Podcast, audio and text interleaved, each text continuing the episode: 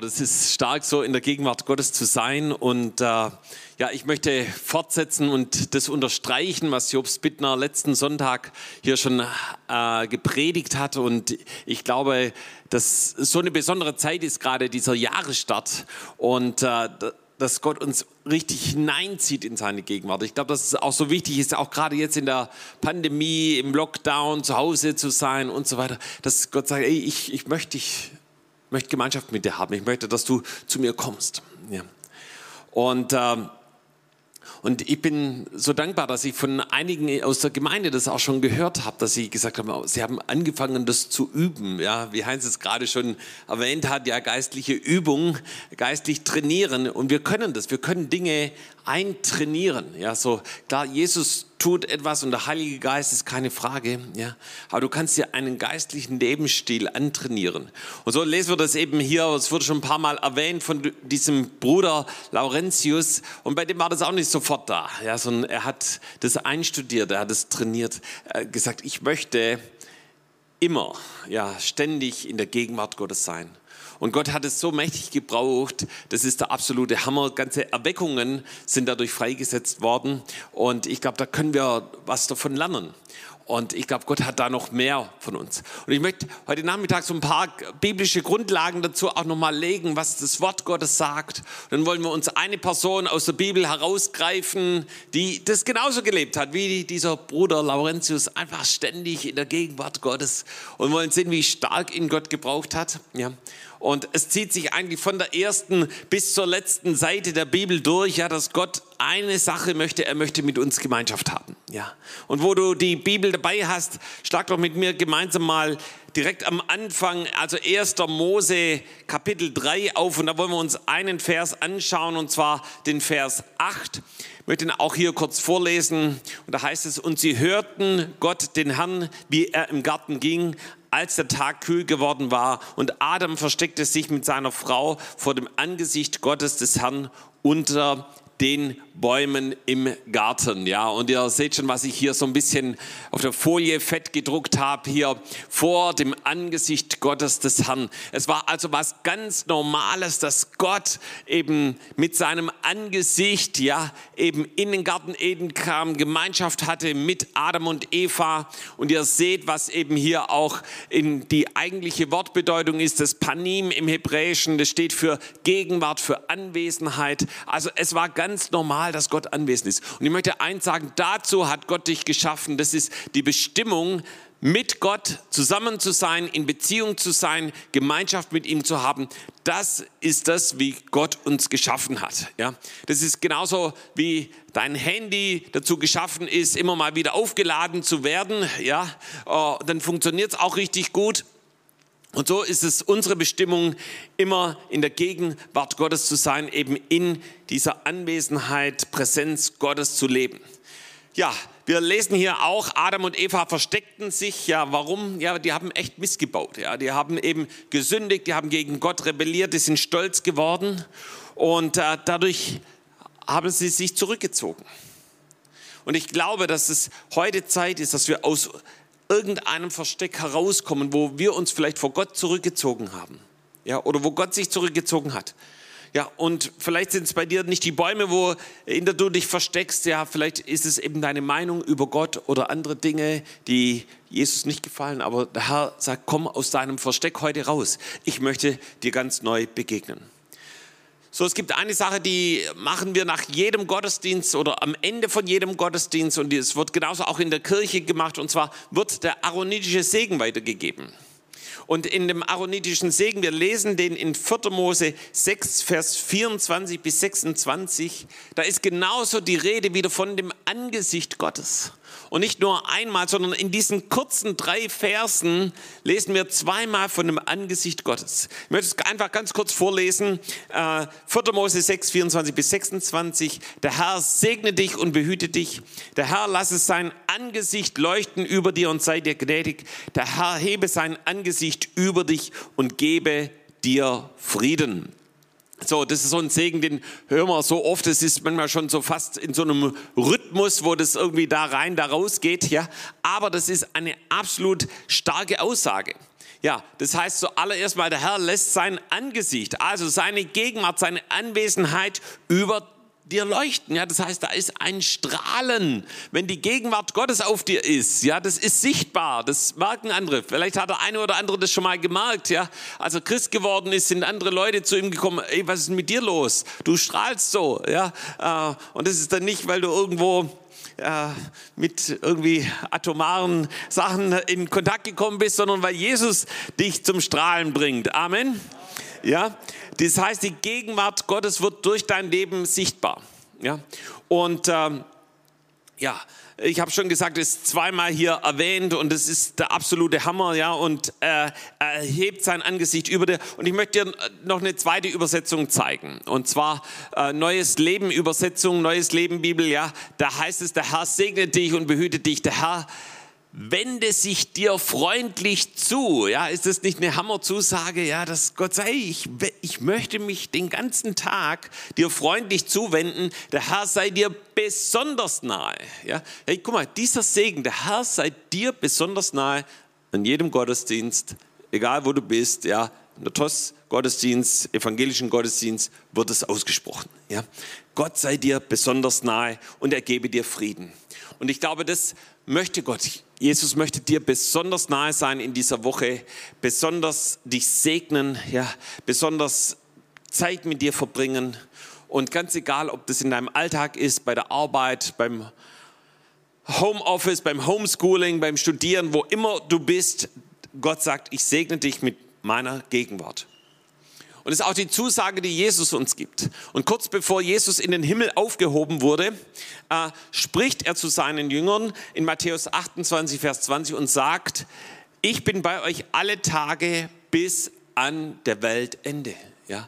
Hey, was für eine Zusage. Was für eine ermutigende Zusage, auch gerade jetzt in, in schwierigen Zeiten, in Zeiten von der Pandemie, also sagen, Jesus, ich danke dir, du bist bei uns. Ja, du, äh, hat sie nicht irgendwie verabschiedet und sagt, okay, komm, ich lasse euch jetzt. Ja, nee, er sagt, ich bin bei euch alle Tage bis an der Weltende. Ja, Paulus schreibt darüber in 2. Korinther 13, Vers 13. Die Gnade unseres Herrn Jesus Christus, die Liebe Gottes und die Gemeinschaft des Heiligen Geistes sei mit euch allen. Das heißt, wir können ständig, beständig Gemeinschaft mit dem Heiligen Geist haben. Wir können immer mit ihm zusammen sein. Der Heilige Geist erlebt es, wenn wir Gemeinschaft mit ihm haben. Ja, und im zweiten Korinther lesen wir weiter darüber im Kapitel 3, Vers 17 und 18. Der Herr ist Geist, wo aber der Geist des Herrn ist, da ist Freiheit. Hey, und ich möchte eins sagen, wenn du beständig in der Gegenwart Gottes lebst, dann kommst du in eine neue Freiheit hinein. Ja. Hey, das macht dich frei von jeder Abhängigkeit von Menschen.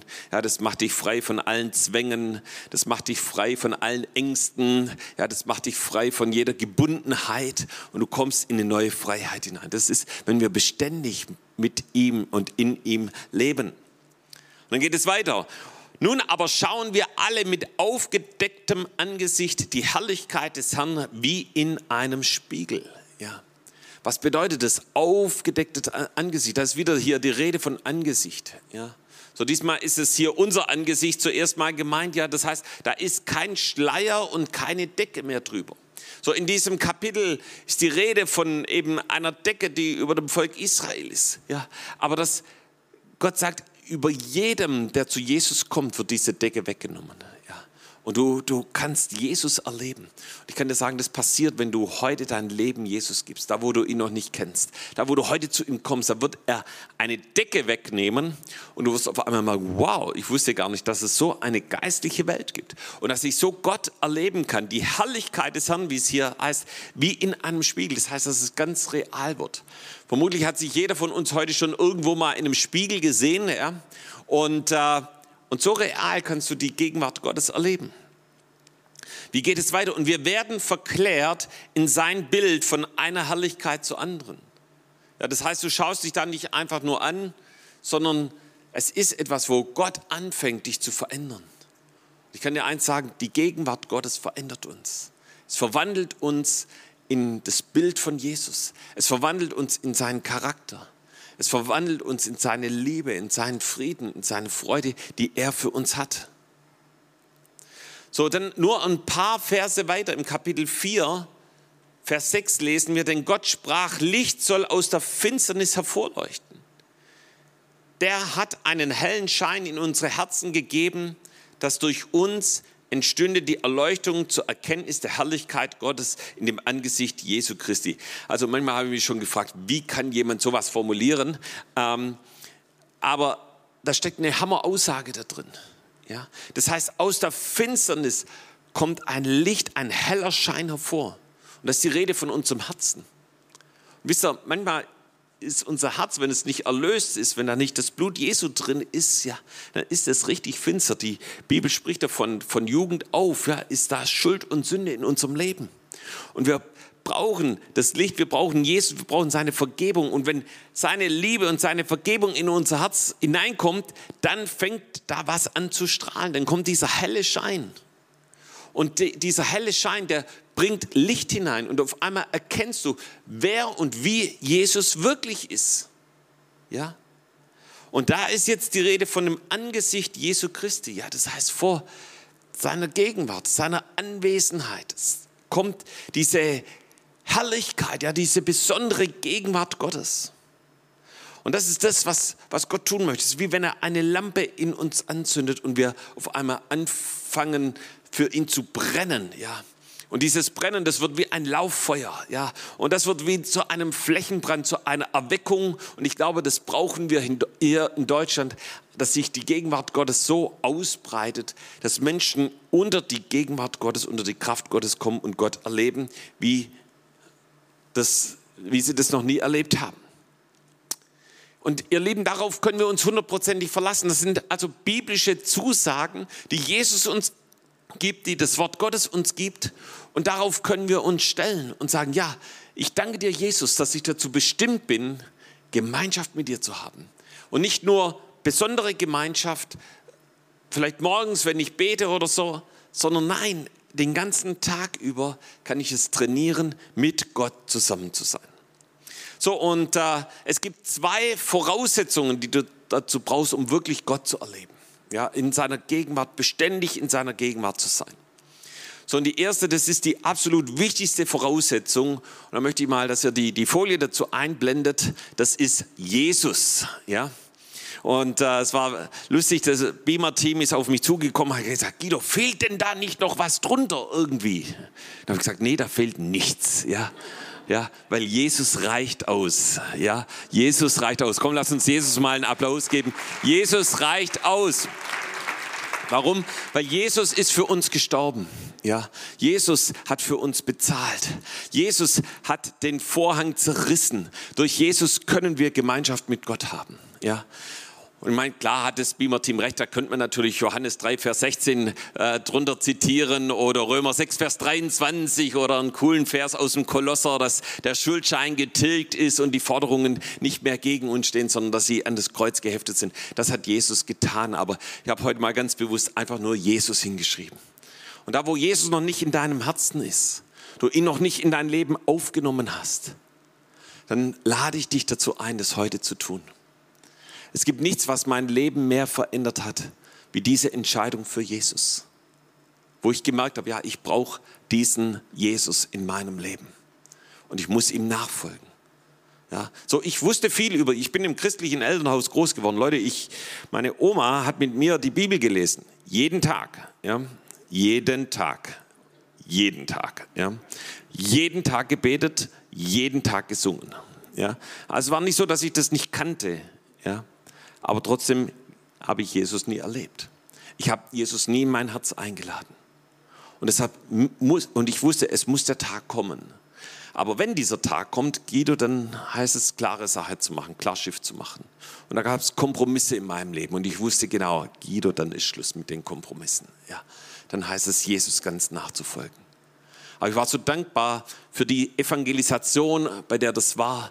Da habe ich meine Hand gehoben am Ende nach der Predigt, wo der Aufruf war. Er sagt, ja, ich möchte mit Jesus leben. Dann hat der Pastor mit mir gebetet und ich habe Jesus in mein Leben eingeladen. Ich habe richtig gespürt, wie Jesus in mein Leben gekommen ist. Und ich kann nur sagen, von dem Tag an ist mein Leben anders verlaufen. Ja. Seit dem Tag sehe ich eine rote Linie in meinem Leben, die Jesus gezogen hat, einfach weil er in mir lebt und weil ich mit ihm Gemeinschaft habe und weil ich ihm nachfolge. So, das ist die zweite Voraussetzung ist ein Hunger zu haben und ein Durst zu haben.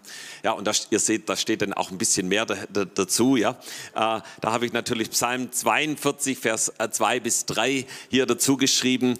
Wie ein Hirsch lechzt nach frischem Wasser, so schreit meine Seele Gott zu dir. Ich weiß nicht, ob du schon mal zu Gott geschrien hast. So in Psalmen lesen wir das oft. Gott, ja, ein Schreien, ja, ein Verlangen. Gott, mir reicht es nicht. Ja. Da fällt mir gerade eine Geschichte ein. Wir hatten mal zwei Leute hier in der Gemeinde, die, die, die haben das praktiziert, die haben richtig zu Gott geschrien. Ja. Die sind auf die Achalm, ja, und die wussten nichts voneinander. Und der eine auf der einen Seite vom Berg, der andere auf der anderen Seite vom Berg. Ich glaube, das Resultat war, dass irgendwann die Polizei gekommen ist. Aber, aber sie haben das praktiziert, sie haben zu Gott geschrien. Ja? Und ich glaube, Gott hat es gefallen und Gott hat es gehört. Ja? Also, es passiert was, wenn du zu Gott schreist. Ähm, auf jeden Fall wird Gott kommen. Ähm, so, meine Seele dürstet nach Gott, nach dem lebendigen Gott. Wann werde ich dahin kommen, dass ich Gottes Angesicht schaue? Ja, das ist dieses Verlangen, dieser, dieser Durst. Gott, ich möchte dich erleben. Und ich hoffe, du hast diesen Durst und diesen Hunger ja, ich hoffe, du bist nicht zufrieden mit dem, wie es läuft. Ja, ich weiß noch, die erste Botschaft, die Steve Hill in Pensacola gebetet, äh, gepredigt hat, hat er gesagt: Weißt du, ich wusste, wie der Hase läuft. Weißt du, mir war alles klar. Aber dann ist Gott gekommen und hat gesagt: Ich möchte was Neues machen. Ja. Und ich glaube, das ist das Schlimmste, was uns passieren kann als Christen, dass wir keinen Hunger mehr haben nach Gott. Keinen Hunger mehr. Gott, ich möchte mehr. Weiß nicht, wie es dir gerade geht. Wir sind ja hier in der Fastenzeit. Hast du Hunger? Lächst du nach einem saftigen, medium gegrillten Rinderfiletsteak? Ja, kannst du dir das vorstellen? Ja, ich, ich kann mir das gut vorstellen, ja. Und je länger ich darüber rede und darüber nachdenke, umso mehr fängt mein Magen an zu knurren, ja. Ey, das, und so ein Steak, hey, das isst du und danach, ich meine, das ist mega lecker und ich liebe das, ja, aber danach hast du irgendwann wieder Hunger, ja. Hey, aber Jesus füllt uns aus, ja. So, er möchte beständig auf uns sein und bei uns sein. So, und die Frage ist jetzt, wie sieht es ganz, ganz praktisch in unserem Leben aus? Wie können wir das umsetzen? Und ihr Lieben, da gibt es richtig coole Beispiele in der Bibel. Und wir möchten uns heute eine Person in dieser, im Wort Gottes anschauen. Und du findest sie im Neuen Testament. Und die Person, die hat so krass in der Gegenwart Gottes gelebt, dass sich wirklich herausgeragt hat von von anderen Leuten äh, in, in der Umgebung. Und die wollen wir uns anschauen und schlagen dazu die Apostelgeschichte auf. Und es geht um Stephanus. Stephanus hat in der Gegenwart Gottes gelebt bis zu seinem letzten Moment hier auf der Erde. Und wir werden uns uns anhand seines Lebens anschauen, wie die Worte, die wir gerade gelesen haben, die Verheißungen, die Zusagen Gottes, wie sie Realität werden in seinem Leben und natürlich auch Realität werden können in unserem Leben. Okay, also auf zur Apostelgeschichte und du findest es im Kapitel 6 und ähm, wir schauen uns, weil das eben zwei komplette Kapitel betrifft, eben einzelne Verse an. So ein bisschen die Vorgeschichte, es gab richtig Stress in der Gemeinde. Ja, so ähm, äh, da wurden Lebensmittel an die Witwen verteilt und ähm, irgendwie wurden nicht alle richtig berücksichtigt und manche vernachlässigt und ähm, die Apostel sind nicht mehr hinterhergekommen und sie haben sich überlegt, wie können wir dem abhelfen und einer hatte die Idee, komm, wir stellen Mitarbeiter ein. Ja, wir wollen Mitarbeiter freisetzen und äh, sie überlegen sich, was wäre gut für diese Mitarbeiter. Ich weiß nicht, wie das jetzt heute bei dir wäre, also zumindest mal wichtig, dass er Zeit hat, aber das finden wir, die, die, die Anforderungen finden wir jetzt hier nicht, ähm, sondern da gibt es ganz, ganz andere Anforderungen. Und äh, das ist also die Berufung eben zur Mitarbeit, zur ganz, ganz praktischen Mitarbeit in Apostelgeschichte 6. Und wir schauen uns mal den Vers 3 an. Da heißt es, darum, ihr lieben Brüder, seht euch um nach sieben Männern in eurer Mitte, die einen guten Ruf haben und voll Heiligen Geistes und Weisheit sind, die wir bestellen wollen zu diesem Dienst und ich füge hinzu der Lebensmittelverteilung. Ja. Also, das heißt, äh, die mussten bestimmte Kriterien erfüllen.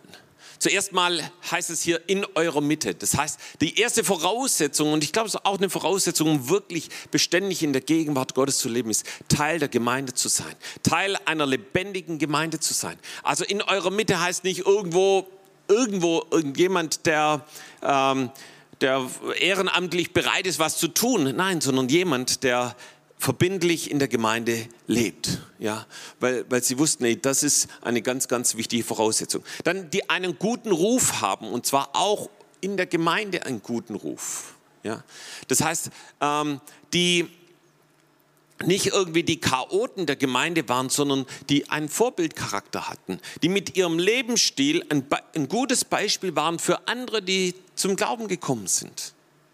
Und es sollten Menschen sein, Männer, Frauen, ich füge auch Frauen hinzu, ja, voll Heiligen Geistes. Voll Heiligen Geistes, das heißt erfüllt mit dem Heiligen Geist, getauft mit dem Heiligen Geist. Und Weisheit.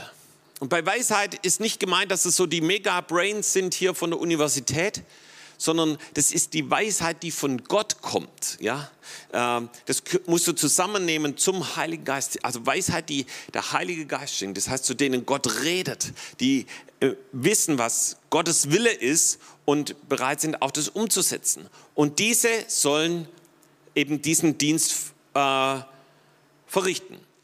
Und wir lesen dann eben über zwei ganz besondere Eigenschaften, die Stephanus hatte, die hier besonders erwähnt werden, ganz im Gegensatz zu den anderen Mitarbeitern, die genauso freigesetzt wurden. Ja, und das ist dann der Vers 5. Und die Rede gefiel der ganzen Menge gut und sie wählten Stephanus, einen Mann voll Glaubens und voll Heiligen Geistes. Und dann werden die anderen hier noch aufgezählt, aber du siehst, Stephanus war herausragend. Äh, das heißt, sie haben das hier nochmal betont, der Stephanus, boah, der hatte einen Glauben, ja, der hat Dinge freigesetzt, der ist aufs Wasser gegangen, ja, und voll Heiligen Geistes. Das heißt, die Eigenschaft voll Heiligen Geistes, wird hier nochmal bestätigt. Hey, das war wirklich ein Mann des Heiligen Geistes. Er war also gewohnt, in der Gegenwart Gottes zu leben. Ja. Ähm, also ich möchte es hier nochmal unterstreichen. Er, es war ein, ein Mann voll Glaubens. Ja. Und wir beschäftigen uns ja gerade auch mit diesem Bruder Laurentius und für den war sein Glaube ein entscheidender Schlüssel. Weil gerade in den in Anfängen seines Christseins war er eine längere Zeit in einem geistigen Kampf, wo, wo es ihm nicht gut ging. Ja? Und ähm, da schreibt er, vier Jahre lang litt ich diese Seelenqualen und ich litt sehr darunter. Aber schließlich erkannte ich, dass alles auf einen Mangel an Glauben beruhte. Und diese Erkenntnis machte mich frei und ein Leben ununterbrochener Freude tat sich in mir auf. Wisst ihr, Glaube ist ein Schlüssel, die Verheißungen Gottes zu empfangen. Glaube ist ein Schlüssel, ständig in der Gegenwart Gottes zu leben. Und so war auch Stephanus ein Mann des Glaubens, der im Glauben vorangegangen ist und im Glauben gelebt hat. So, jetzt ist die Frage, wie hat Stephanus jetzt diesen Job ausgefüllt? Und der Hammer ist, er übertrifft alle Anforderungen. Das heißt, er macht nicht einfach nur ebenso seinen Job richtig gut, sondern er setzt noch einen obendrauf. Ja, also jeder Arbeitgeber wäre happy, jede, jeder Pastor, jeder Gemeindeleiter genauso auch. Ja, hier Apostelgeschichte 6, Vers 8. Stephanus aber voll Gnade und Kraft tat Wunder und große Zeichen unter dem Volk. Ja, hey, also der Mann, wow, voll Gnade. Das heißt, er hat sich nicht auf seine eigene Kraft beruht, sondern er wusste, ich kann alles nur aus dem Heiligen Geist, aus der Kraft Gottes heraus. Und so fing er an, Wunder zu tun. Und manche, du natürlich nicht, würden sich vielleicht beschweren, wenn sie freigesetzt worden wären zur Verteilung der Lebensmittel an die Witwen, weil eben die Apostel nicht wirklich meine geistlichen Qualitäten sehen. Ja? Die blicken nicht, was ich für ein Glaubensheavy bin und nur weil die verblendet sind, muss ich hier Lebensmittel an unzufriedene, streitsüchtige Witwen austeilen, die und so weiter. Ja? Stephanus war nicht so. genauso wie wir es von diesem Bruder Lorenz gehört haben, der hat sich nicht beschwert, dass er in der Küche arbeiten musste, obwohl das jetzt nicht gerade so sein Lieblingsjob war. Aber er hat gesagt, alles, was ich tue, tue ich aus Liebe zu Jesus. Und ich glaube, dass, so war das auch bei Stephanus. Er hat gesagt, Gott, ich danke dir, dass du mir hier, dass du mich berufen hast, ganz praktisch Lebensmittel zu verteilen, weiterzugeben. Und ich stelle mir das dann so vor, dass er zu einer Witwe kommt und sie fängt an zu jammern, oh, mir tut mein Rücken weh. Und er sagt, ey, kein Problem, komm, ich lege meine Hand auf und dann ist sie geheilt worden. Und es hat wahrscheinlich nicht nur Rückenschmerzen, sondern ich glaube, das sind richtig krasse Zeichen und Wunder passiert. So wir lesen hier von großen Zeichen und Wunder, die durch seinen Dienst passiert sind. Und das ist passiert. Warum? Weil Stephanus jemand war, der ständig in der Gegenwart Gottes gelebt hat. Das nicht nur im Gottesdienst, sondern ganz praktisch hier, wir lesen das im Volk, ja, das heißt Zeichen und Wunder an dem Ort, wo er war, unter dem Volk, ganz normal im Alltag. Und ich, ich glaube, Gott möchte das machen. Ich bin so dankbar, ich war, hatte früher äh, Christus, der jetzt in Griechenland ist, äh, als Missionar, er war früher in, in unserer Zellgruppe und es war so cool, jeden Dienstag, wenn er in die Zellgruppe kam, hat er gesagt, Guido, darf ich was erzählen? Ja. Ja? Und da hat er in einer Firma gearbeitet, ja, in einer großen Fabrik und hat jedes Mal erzählt, wie Leute zu ihm gekommen sind und gesagt, kannst du, Christus, kannst du für mich beten? Ja, der war in der ganzen Firma bekannt, dass er für Heilung betet. Und bevor die Leute zum Arzt sind, sind sie immer zuerst zu Christus gegangen und der hat für sie gebetet und es sind Zeichen und Wunder passiert. Weißt du, das ist die Gegenwart Gottes äh, an dem Ort, wo ich bin. Und es ist ganz egal, wo das ist, ob das in der Fabrik ist, wo auch immer. So, wir gehen einen Schritt weiter. Wir wollen uns anschauen hier, unser lieber Stephanus, der kommt jetzt in, die, in einen Konflikt hinein, eine Konfliktsituation. Ja, ähm, wir lesen das hier so ab Vers 8, ja, äh, wie eben manche, ich denke mal, voller Neid und Eifersucht, ja, dass Gott ihn so stark gebraucht und dass er vielleicht sind viele zu ihm hingekommen, wie auch immer das war, aber es gab einige, die da gegen ihn waren und die ihn dann vor den Hohen Rat gestellt haben. Und dann lesen wir in Vers 10, doch sie vermochten nicht zu widerstehen der Weisheit und dem Geist, in dem er redete. Ja. Das heißt, durch das, dass Stephanus gewohnt war, in der Gegenwart Gottes zu leben, hat der Heilige Geist ihm Worte in den Mund gelegt. Ja. Weisheit, die von Gott kommt. Und er wusste, wie er ihnen antwortet. Dann in Vers 15 lesen wir, und alle, die im Rat saßen, blickten auf ihn und sahen sein Angesicht wie eines Engels Angesicht. Ey Leute, ich würde, wollte diesen Stephanus gerne mal sehen, wie, wie der ausgesehen hat, wie ein Engel. Ja? Und, ähm, ja, und weißt du, da ist genau das, was wir vorhin im Korintherbrief gelesen haben. Ja? was ich so ein bisschen versucht habe, euch zu erklären. Hier siehst du, wie das lebendig wird, ja, wie das Stephanus erlebt hat. Ein Strahlen auf seinem Gesicht. Ja. Er vertraut auf den Heiligen Geist und kann die von ihm inspirierte Rede und Antwort stehen. Keiner kann ihm widerstehen, weil die Gegenwart Gottes wie ein Schutzmantel um ihn herum ist. Und alle sehen das Strahlen, die Freude, den Frieden, den der Heilige Geist in ihm hervorbringt. Ja. Was für ein gewaltiges Zeugnis auch gerade für die anderen. Und dann kommt er zu Wort. Und das ist der absolute Hammer. Wir kommen dann in das Kapitel 7 und da ist die Rede des Stephanus ja, abgebildet. Und ich bin so dankbar heute für die Lesung von Thomas und äh, da hat er ein, ein Teil aus, aus dieser Rede herausgenommen. Vielleicht könnt ihr euch noch erinnern, eben mit Mose, der äh, vor dem Dornbusch ist und seine Berufung empfängt. Vielleicht kannst du dich noch erinnern, wie detailliert diese Rede war, wie detailliert er über Mose Bescheid wusste. Ja. Und, ähm, und an dieser Rede, wir, wir, ich, du kannst sie gern mal durchlesen, äh, macht er eine spontane Abhandlung, angefangen von Abraham über Isaak, Jakob, Josef, Mose, Josua, bis hin, wo er Jesaja 66, Vers 1 und 2 zitiert. Das heißt, Stephanus war ein Mann des Wortes Gottes. Er war mit dem Wort Gottes sehr vertraut. Er liebte die Torah und genauso auch die Propheten. Und das bringt uns auch in die Gegenwart Gottes, das Wort Gottes. Und so war das auch hier bei dem Bruder Lorenz aus diesem Büchlein so. Es wird berichtet, dass er die Bibel jedem anderen Buch vorzog und es liebte, das Wort Gottes zu lesen und in sich aufzunehmen. Zitat für Bruder Lorenz war die Bibel die Grundlage und der Mittelpunkt aller Lektüre. Er stellte das Evangelium über jedes andere Buch, denn in den schlichten, reinen Worten Jesu Christi fand sein Glaube die beste Nahrung. So, das heißt das Wort Gottes, ja.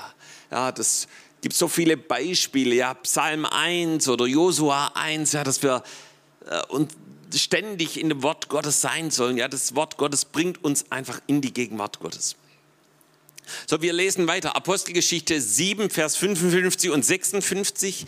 Er aber, also Stephanus, voll Heiligen Geistes, sah auf zum Himmel und sah die Herrlichkeit Gottes und Jesus stehen zur Rechten Gottes und sprach, siehe, ich sehe den Himmel offen und den Menschensohn zur Rechten Gottes stehen. Und ist das nicht der Hammer? Also, muss dir vorstellen, der steht vor Gericht. Ja, also das ist wie, wenn wir hier in der Doblerstraße uns rechtfertigen müssten für irgendwie was, ja, äh, so eine Situation. Aber da kommt auf einmal so die Herrlichkeit Gottes, das sagt, Leute, ich sehe den Himmel offen, ja, und Jesus zur Rechten Gottes steht. Und das hat dann irgendwie dazu geführt, dass manche nicht so happy darüber waren und äh, sie sich dann entschlossen haben, unseren lieben Stephanus äh, zu steinigen. Ja? ähm, weil eben so viel Neid und Eifersucht in ihnen war. Und auch dann kommen wir praktisch jetzt zu den letzten Worten äh, des Stephanus. Und ähm, er wird also gesteinigt und wir lesen dann die letzten Verse 59 und 60. Und sie steinigten Stephanus, der rief dem Herrn an und sprach, Herr Jesus, nimm meinen Geist auf. Er fiel auf die Knie und schrie laut, Herr, rechne ihnen diese Sünde nicht an. Und als er das gesagt hatte, verschied er. Was für ein starkes Zeugnis, dass selbst im Tod, als er zu Unrecht gesteinigt wird, bittet er für die, die ihn steinigen, so wie Jesus auch am Kreuz für die, die ihn ans Kreuz genagelt hat, betet, betet er genauso für die Menschen. Ja, ähm, weil die Gegenwart Gottes ihn nicht verlassen hat, ja, sondern eben bis zum Schluss da war. Und weißt du, das ist die Bestimmung, das ist das, was Gott für unser Leben hat, dass wir so in seiner Gegenwart leben. Ich möchte hier noch an der Stelle eine eine kleine Achtung, eine kleine Warnung ausgeben. Ähm, und zwar anhand von einer Geschichte aus dem Alten Testament. Und zwar gibt es dort einen Mann, einen Propheten, einen Priester, der namens Eli. Und du liest von ihm im ersten Samuel. Ja. Und äh, dieser Mann war dazu berufen, in der Gegenwart Gottes zu sein. Er war dazu berufen, die Stimme Gottes zu hören und er, er hat es auch erlebt. Aber bei ihm war es so, dass es einen Zeitpunkt gab, wo Eli abtrünnig wurde. Weil Gott hatte zu ihm geredet und ihn auch davor gewarnt, Sünde und Kompromisse in seinem Leben nicht zu erlauben. Aber diese Worte hatte Eli ignoriert. Und nun sagte ein Prophet, der namentlich gar nicht erwähnt wird, ja, da heißt es nur, es kam aber ein Mann Gottes zu Eli. Der fing an, über ihm prophezeien.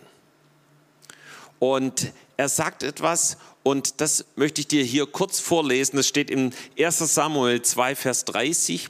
Da heißt es, darum spricht der Herr, der Gott Israels, ich hatte gesagt, dein Haus und deines Vaters Haus sollten immer da vor mir einhergehen. Aber nun spricht der Herr, das sei ferne von mir, sondern wer mich ehrt, den will ich auch ehren. Wer mich aber verachtet, der soll wieder verachtet werden. Und dieses wieder verachtet werden, das kann auch übersetzt werden als sollen als leicht angesehen werden. Und dieser Ausdruck leicht angesehen werden hat damit zu tun, dass Gott seine Gegenwart wegnimmt, weghebt, von seine Gegenwart nicht mehr da ist. Und es bedeutet nicht, dass ein Mensch verdammt wird, aber das bedeutet, dass er in der Kraft seines eigenen Fleisches weitergehen muss. Und Gott sagt damit zu diesem Eli, ich beabsichtige, dein Haus zu segnen, dich zu begünstigen, aber du hast mich verachtet, indem du der Sünde gegenüber sanft geworden bist und deinen Begierden erlaubt hast, mich zur Seite zu schieben. Nun werde ich meine Gegenwart von dir nehmen. Und ihr Lieben, viele Leute kommen mit großen anfänglichen Begeisterung zum Glauben an Jesus. Aber dann kann es passieren, dass es zur Zeit verflacht, der Eifer weniger wird und sie anfangen, den Herrn zu vernachlässigen. Sie schätzen das Wort Gottes gering und, und wenden sich ein bisschen zurück zu ihrem alten, sündigen Wegen. Doch sie glauben immer noch, dass Gottes Gegenwart bei ihnen bleibt. Aber dem ist nicht so. Das ist eine Lüge, eine Illusion. Die Bibel macht es klar, wenn du ihn verlässt, wird er dich auch verlassen. Lieben, ich glaube, dass heute auch ein Zeitpunkt ist, gerade da, wo du denkst, wo ist die Gegenwart Gottes? Ich habe die Gegenwart Gottes schon lange nicht mehr erlebt. Wenn du das Wort Gottes verachtest, das, was Gott gesagt hat, wo Gott zu dir geredet hat, du das zur Seite geschoben hast, dann kann sein, dass die Gegenwart Gottes von dir gewichen ist. Aber Gott sagt, ich rufe dich zurück in meine Gegenwart. Ich rufe dich zurück, dass du zu mir kommst. Und weißt du, Gott liebt es, wenn wir zu ihm kommen. Gott ist nicht jemand, der uns verdammt, sondern der uns zu sich hinzieht.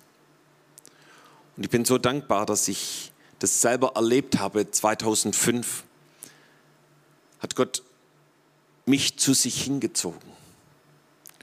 Ich hatte gar nicht die Erwartung, dass es passiert, aber ich habe eine einfache Entscheidung getroffen. Ich möchte mehr Zeit mit Gott verbringen. Wir hatten eine Gebetskonferenz und die haben von Zeichen und Wundern erzählt, wenn, wenn wir bei Gott sind, Zeit mit Gott verbringen, im Gebet vor ihm sind. Und so entschloss ich mich damals, eine spezielle Zeit mit dem Herrn zu verbringen. Und ich fing an zu beten und Gott suchte mich heim. Ich begegnete wirklich der Herrlichkeit, so wie das hier im Korintherbrief und an anderen Stellen steht, ja, der Herrlichkeit Gottes. Und es hat mich so geflasht, weil ich das gar nicht erwartet hatte, dass ich die Woche drauf wieder diese spezielle Gebetszeit genommen habe. Und, und Gott kam wieder in mein Zimmer und hat mich besucht, mich heimgesucht. Und so ging das Woche für Woche. Und ich wusste schon, ich sah so mein, die Tür meines Gebetszimmers, war auch unser Schlafzimmer damals, ja. Und ich wusste, wenn ich da jetzt durchgehe, da wartet Gott auf mich. Und so bin ich Gott begegnet. Und ich kann dir sagen, das hat mein Leben so verändert wie nichts anderes. Ja. Kannst die Leute fragen hier in der Gemeinde, die mich damals auch schon kannten. Und es hatte, die Gegenwart Gottes hatte eine Auswirkung auf mein Leben. Das heißt, Gott fing an, mich in der Gemeinde zu gebrauchen. Ich war damals auch schon in der Leiterschaft, aber Gott hat mich nochmal auf ganz andere Art und Weise gebraucht. Und, und ich habe gedacht, wow, was passiert hier? Und dann war ich damals noch selbstständig, habe äh, Programmiersprachen unterrichtet, ja.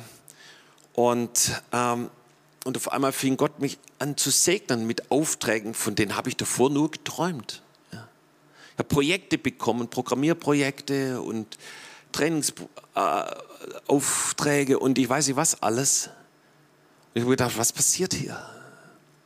Aber es war einfach die Gegenwart Gottes. Und ihr Lieben, damals habe ich erkannt, was für eine Power das ist, wenn wir zu Gott kommen, wenn Gott uns begegnet. Aber ich sage euch eins, ich habe immer noch diesen Hunger, Gott, ich möchte mehr von dir. Die Botschaft von Jobs letzte Woche hat etwas in mir freigesetzt. Gott, ich möchte mehr von dir. Ich hatte auch in dieser Woche ein paar Termine, wo die für mich ein bisschen herausfordernd waren. Und ich habe gesagt, Heiliger Geist, ich möchte mit deiner Gegenwart hingehen. Ja. Ich möchte, dass du mich begleitest, dass du bei mir warst. Das war der absolute Hammer, was da passiert ist. Ja. Und deshalb hat es so einen Hunger nach, in mir freigesetzt. Gott, ich möchte mehr von dir. Und ich glaube, es ist die Zeit, wo Gott sagt, ich möchte mit meiner Gegenwart in einer neuen Dimension in dein Leben hineinkommen. Ich möchte dich segnen. Ich möchte mit dir sein. Und ich möchte die Botschaft noch zum Schluss ganz kurz zusammenfassen. Zuerst mal allgemein gilt, du bist dazu bestimmt, ständig in der Gegenwart Gottes zu leben. Und die Bibel gibt uns eine Vielzahl von Verheißungen dafür. Amen. Welche Voraussetzungen brauchen wir? Was war nochmal die erste Voraussetzung? Yes, hey, und wenn du das schon allein mitnimmst, das äh, ist schon der absolute Hammer. Ja, Jesus, ja, Jesus ist die Tür, in, durch die wir gehen, um in die Gegenwart Gottes zu kommen. Es gibt keinen anderen Weg, ja, nichts anderes. Und da, wo du Jesus noch nicht kennst, er noch nicht in deinem Leben ist, lad ihn heute in dein Leben ein, mach ganze Sachen mit ihm, entscheide dich für ihn und du hast diese Voraussetzung erfüllt. Und das zweite ist dieser Hunger, ja. Denkt an den lechzenden Hirsch, ich will jetzt nicht wieder vom Steak anfangen, sondern an diesem Hunger und Durst nach der Gegenwart Gottes. Ja. Gott, ich möchte bei dir sein. Und dann habe ich darüber gesprochen, was fördert die Gegenwart Gottes in unserem Leben? Ja, am Hand des Beispiels von Stephanus und es war zuerst mal sein Glaube. Ja. Gott, ich glaube, du hast noch mehr für mich. Ja. Ich glaube, dass du immer bei mir bist. Ja. Auch wenn ich einen Job habe, der richtig busy ist, ich danke dir, dass deine Gegenwart bei mir ist. Das zweite ist der Heilige Geist, eine Beziehung voll Heiligen Geistes zu sein, eine Beziehung zum Heiligen Geist zu haben, mit ihm zu sprechen, in Beziehung zu stehen zu ihm, ihn zu hören. Das dritte ist das Wort Gottes fördert die Gegenwart Gottes in deinem Leben. Ja. Hey, studiere, lese das Wort Gottes. Wenn du dich abgewendet hast von der Bibel, dann sagt Jesus, komm wieder neu zu mir. Ja, Jobs hat mich als junger Christ gelehrt, hat gesagt, Guido, ich kann dir sagen, wie deine Beziehung zu Jesus ist, wenn du mir sagst, wie deine Beziehung zum Wort Gottes ist. Ja. Und daran ist wie ein Spiegel. Und das, das vierte war, auch in herausfordernden Situationen mit ihm verbunden zu sein. Ja, so wie das Stephanus in herausfordernden Situationen, ob es vor Gericht war, ob es vor der Steinigung war, egal wo, er war in der Gegenwart Gottes. Nichts konnte ihn da rausreißen. Ja. Amen. Ja. Komm, lass uns gemeinsam aufstehen, wollen noch zusammen beten.